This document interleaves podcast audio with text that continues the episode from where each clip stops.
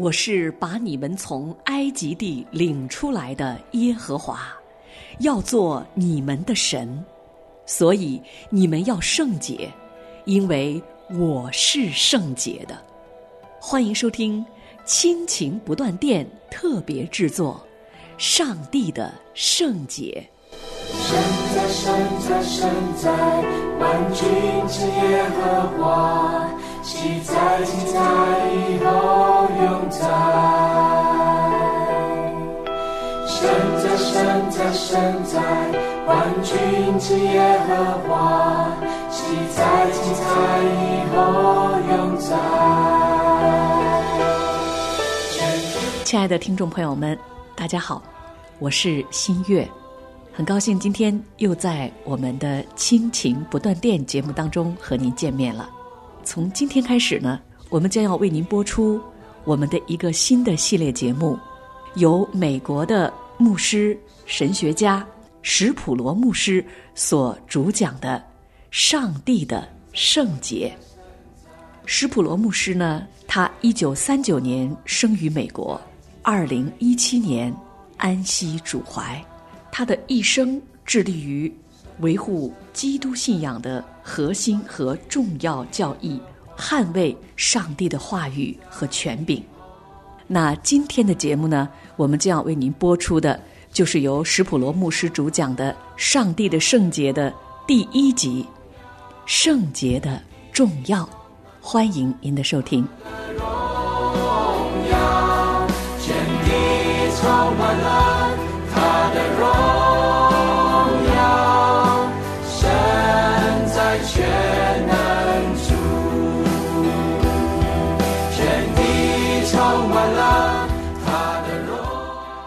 父，我们的上帝。当我们开始探讨你圣洁的特质时，我们知道我们正面对的是一件不可能的任务。就在这个时刻，我们正站在圣地上。若没有你永不改变的怜悯与恩惠，这地就会在我们脚下裂开，吞灭我们。我们迫切的祈求，求你在我们寻求明白你圣洁的特质时，加倍赐给我们你的恩典与怜悯。因为若要认识你，这件事情就对我们非常的重要。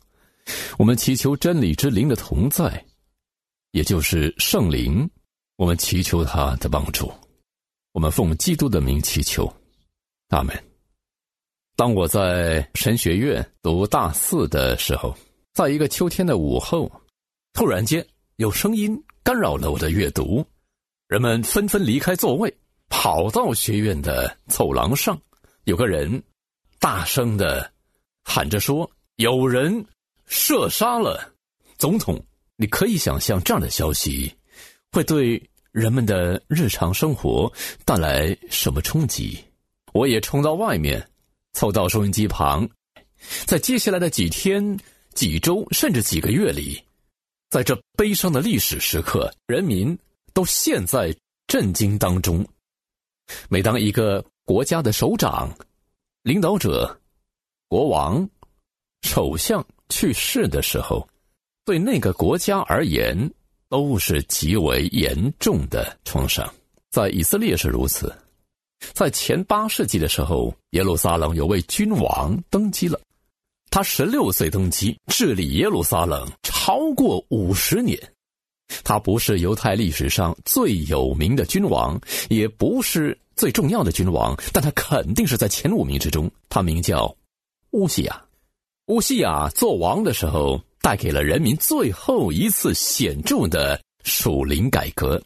当他死的时候，死的并不光荣，因为他像莎士比亚的悲剧英雄一样，在去世前最后一年违背了自己的道德与属灵原则。但他的去世代表了一个转折点，是犹太历史上的一个分水岭。从他去世的那天起，犹大国的属灵生命就开始一落千丈，再也没能复原。我认为这件事很有意义。在上帝的护理之下，乌西亚王去世后四年，罗马城建成了，文化的改变发生了。影响了整个历史的未来。但在当时国家的苦难中，有个人蒙上帝给予他圣职的呼召，成为一名先知。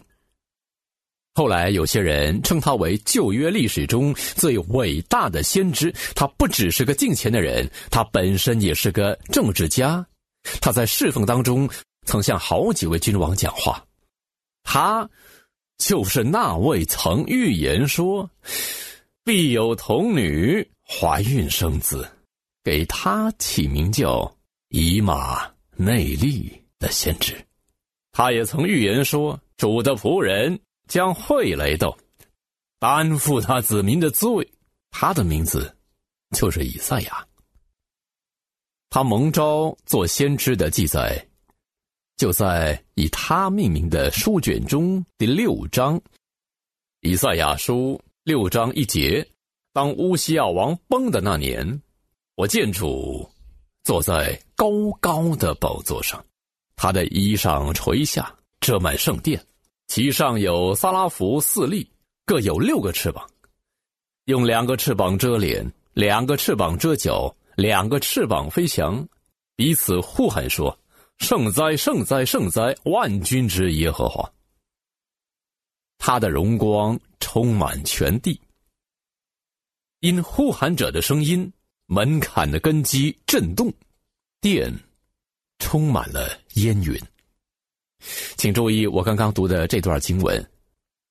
以赛亚写说，他这段经历是发生在乌西亚王驾崩的那一年。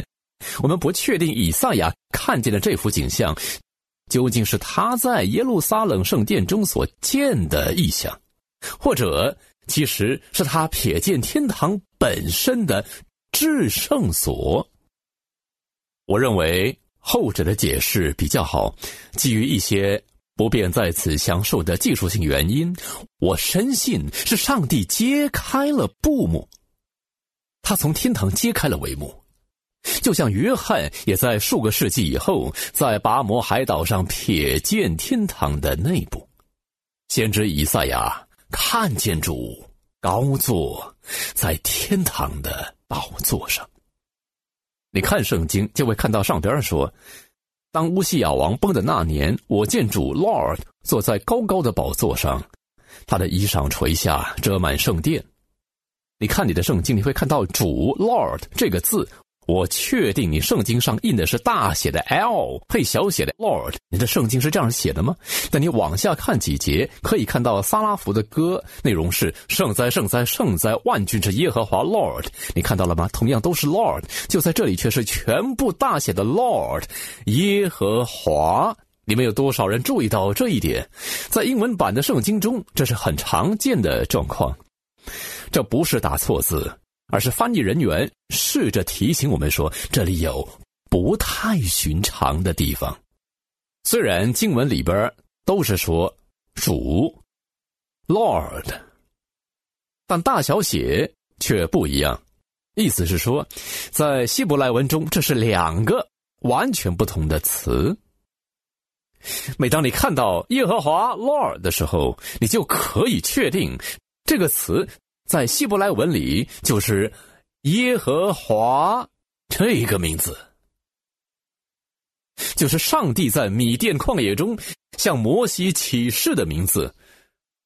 他说：“我是自由拥有者。”那是上帝神圣的名字，圣洁的名字，耶和华。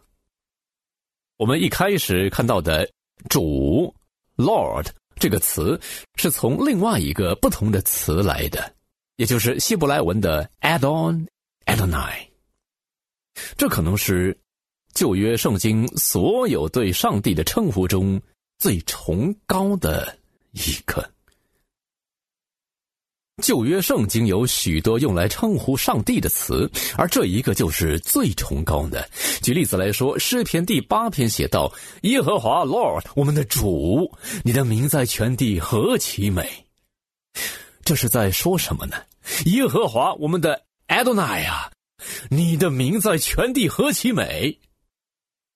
在诗篇一百一十篇，我们读到：“耶和华对我主说：你坐在我的右边。”这是旧约中一段惊人的叙述。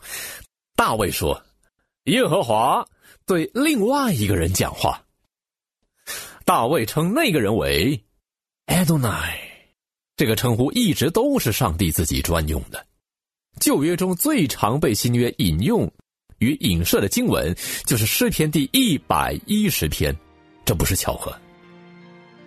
保罗告诉我们说。耶稣被赐予那超乎万民之上的名，这个名就是 Lord，就是 Adonai，这是专属于上帝的名。耶稣，万民之上的名，耶稣何等宝贵的名，下人间。别无此下拯救，唯靠耶稣基督生命。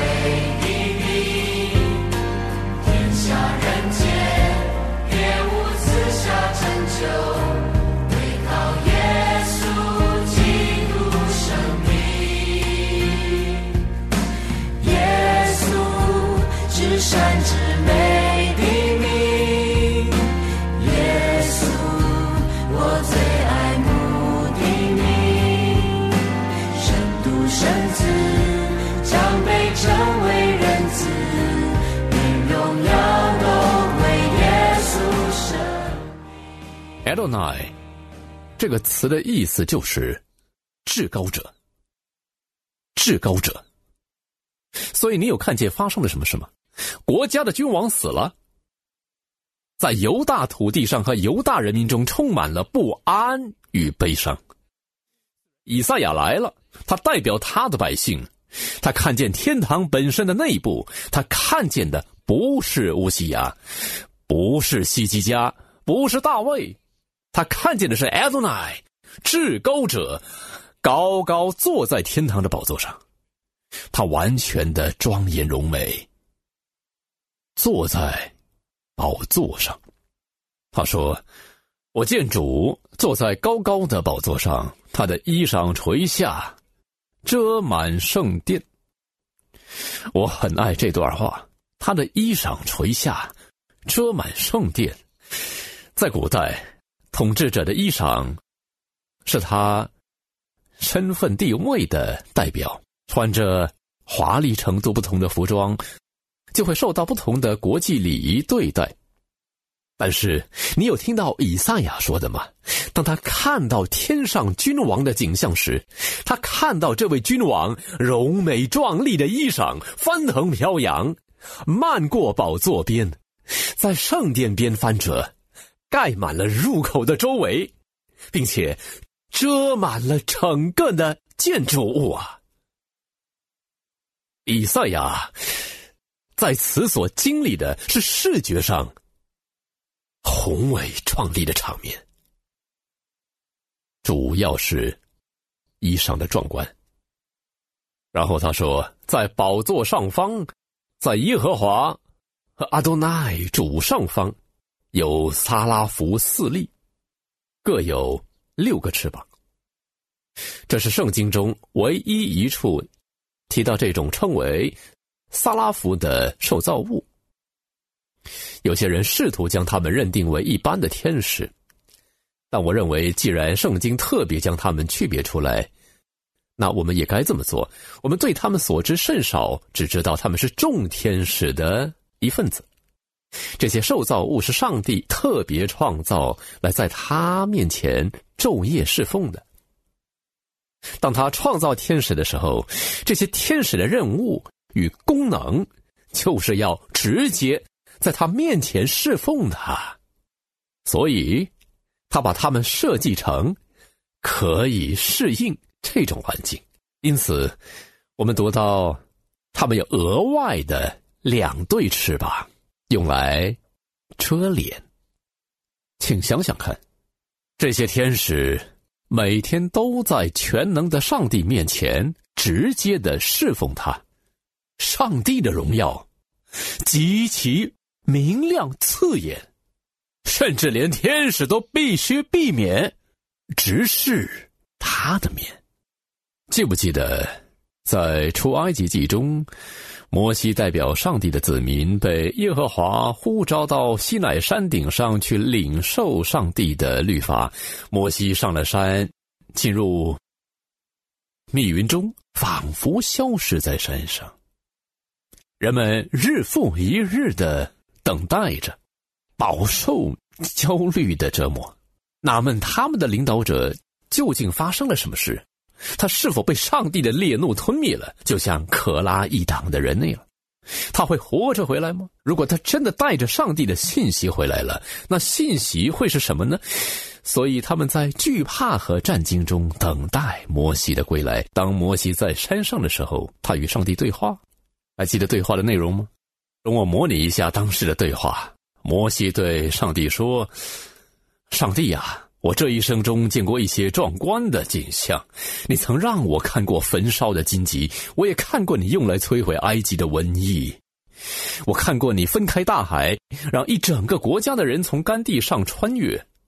我看过你从天上供应超自然奇迹般的食物，来喂养我们这些饥饿的人。”这些我都看过了，现在求你让我看看真正壮观的景象。上帝呀，求你让我得见你的面。上帝说：“摩西，你应该知道的。我曾说过，人见我的面不能存活。你不能见我的面，摩西。我要这样做：我要在磐石中刻一个缝，我必将你放在磐石穴中。”用我的手遮掩你，等我过去，你就得见我的背。希伯来文是指耶和华的腿部。你不得见我的面。所以，上帝将他的仆人放在磐石穴中，让他的荣耀经过。有那么一刹那，摩西看见了上帝荣光的反射。然后发生了什么事呢？当他下山的时候，人们从远方看见他走过来，大家都很高兴看见他们的领导者回来了，纷纷跑上前去迎接摩西。突然间，他们吓到了，全都往后退，俯伏在地，对摩西说：“摩西，摩西，请把你的脸遮起来。”他们无法直视他，为什么？因为摩西的脸发着光，亮度足以让人眼瞎。请想想看，这些人所看见的，只不过是上帝背部一丝的荣光反射在人的脸上呀。即便是天使，在上帝面前也必须遮住自己的眼睛。我们也读到，他们要用两个翅膀遮脚。圣经并没有告诉我们为什么萨拉福要遮住自己的脚。我只能够大胆的猜测，在圣经中，对天使和对人类而言，脚是受造物的象征。我们是用尘土做成的，我们的脚是泥土。当摩西。在米甸旷野遇见上帝时，上帝对他说的第一件事是什么呢？摩西，摩西，当把你脚上的鞋脱下来，因为你所站之地是圣地。上帝要他把鞋子脱掉，要他显出他身为受造物的特征，这是在至圣者面前一个臣服的象征。所以，即便是在天堂，天使也必须遮住他们受造特性的表征。虽然我对萨拉夫的构造很感兴趣，但这不是这段经文的重点。据我所知，这段经文真正的重点，并不是天使的构造，而是天使所传的信息。请听圣经告诉我们的。萨拉夫彼此呼喊说：“圣哉，圣哉，圣哉！万军之耶和华，他的荣光充满全地。”这就是以赛亚见到的。在上帝的宝座上方，有着一群天使彼此歌唱着一个词。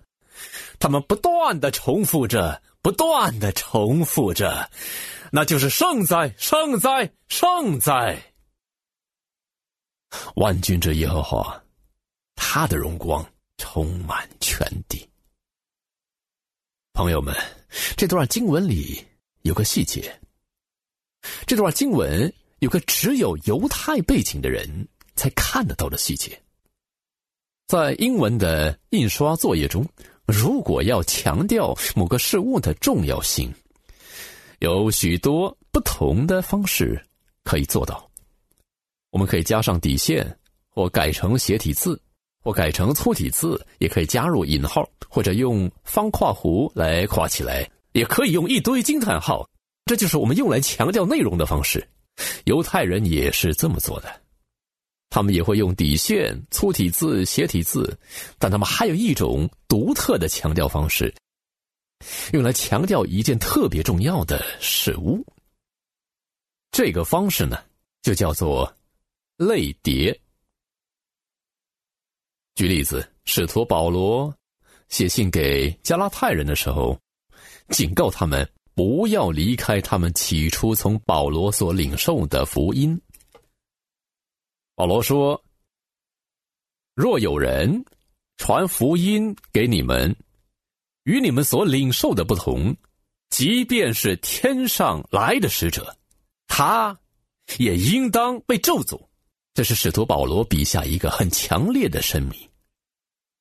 但他并没有在此打住，他接下去说：“我们已经说了，现在又说，若有人传福音给你们，与你们所领受的不同，他就应当。”被咒诅，耶稣也非常喜欢用类叠来强调他的论点。请记得，耶稣是个犹太拉比，这表示说他是个神学家。他有学校，也有学生，就是门徒，也就是学习者。他们报名进入他的学校。他是个四处走动的拉比，他四处走动，而门徒就真的跟着他走。当耶稣说：“跟从我来。”他真的就是在说：“跟着我一起走。”他们是这样做的。他边走边讲，边走边教，就像在以马兀斯的路上那样。而门徒就跟在一旁，努力记住拉比教导他们的东西。凡出自耶稣基督口中的教导都是很重要的。但即便是我们的主。也会用这些方法来强调他所认为极为重要的内容啊。每当他要讲这样的内容时，他要确保他的门徒不会漏听，他就会用两个词来当做这种内容的开头。他会说：“我实实在在的告诉你们，或者翻译成确确实实的告诉你们。”其实他说的是：“我阿门阿门的告诉你们。”你们认的那个词儿，它直接被移到英文里。我们常说，大家一起说“阿门”，但我们都是在老师教完之后，或者牧师讲完道之后才讲“阿门”的。他的意思是，这是真的，我们确实相信。但耶稣并不是等待他的门徒用“阿门”来肯定他话语的真实性，他一开头就说“阿门，阿门”，这就像船长用对讲机说：“听好了。”现在是船长在广播了。每当耶稣重复这个词两次，他就是在强调重要性。在圣经中，上帝只有一种属性被高举到重复三次。全能的上帝只有一种性质，是被天使用最高级来传颂的。圣经并不单只是用圣哉来描述上帝，甚至也不是说圣哉圣哉，而是说圣哉。圣哉，圣哉！圣经并没有说上帝是怜悯、怜悯、怜悯，或者爱、爱、爱，或者公义、公义、公义，或者愤怒、愤怒、愤怒，而是说圣哉，圣哉，圣哉！上帝的这个面相，是他整个的属性的本质。当上帝向以赛亚彰显这个本质时，我们读到：因撒拉弗的声音，门槛的根基震动，殿充满了烟云。你有听清楚吗？就连没有生命气息、没有智慧的受造物，在面对上帝的圣洁的时候，也知道要震动啊。那我们这些照着他样式造的人，怎么能够对他的威容无动于衷呢？唯独上帝是圣洁的。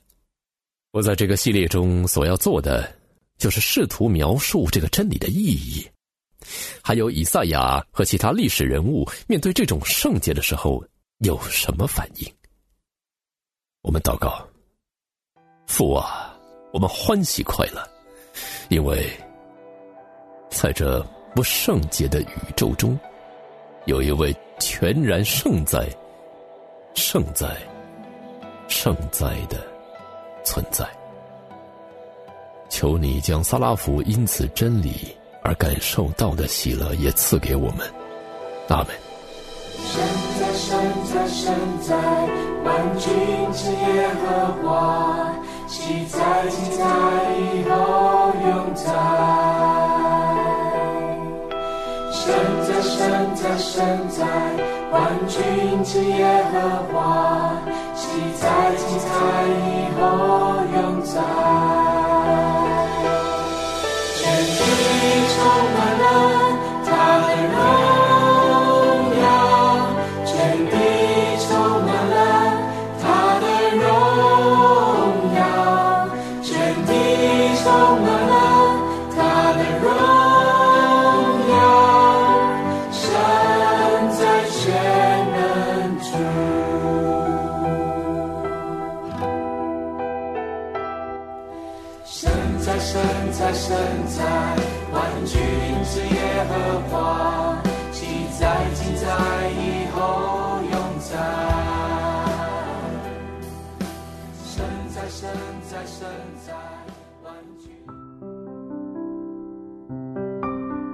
亲爱的听众朋友，现在您正在收听的节目是由良友电台为您制作的，每周一到周五播出的《亲情不断电》，欢迎您与我们联络。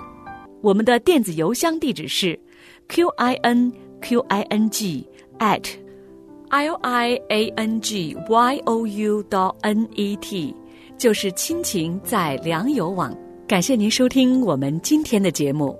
愿上帝赐福给您和您的家人，我们下次节目再会。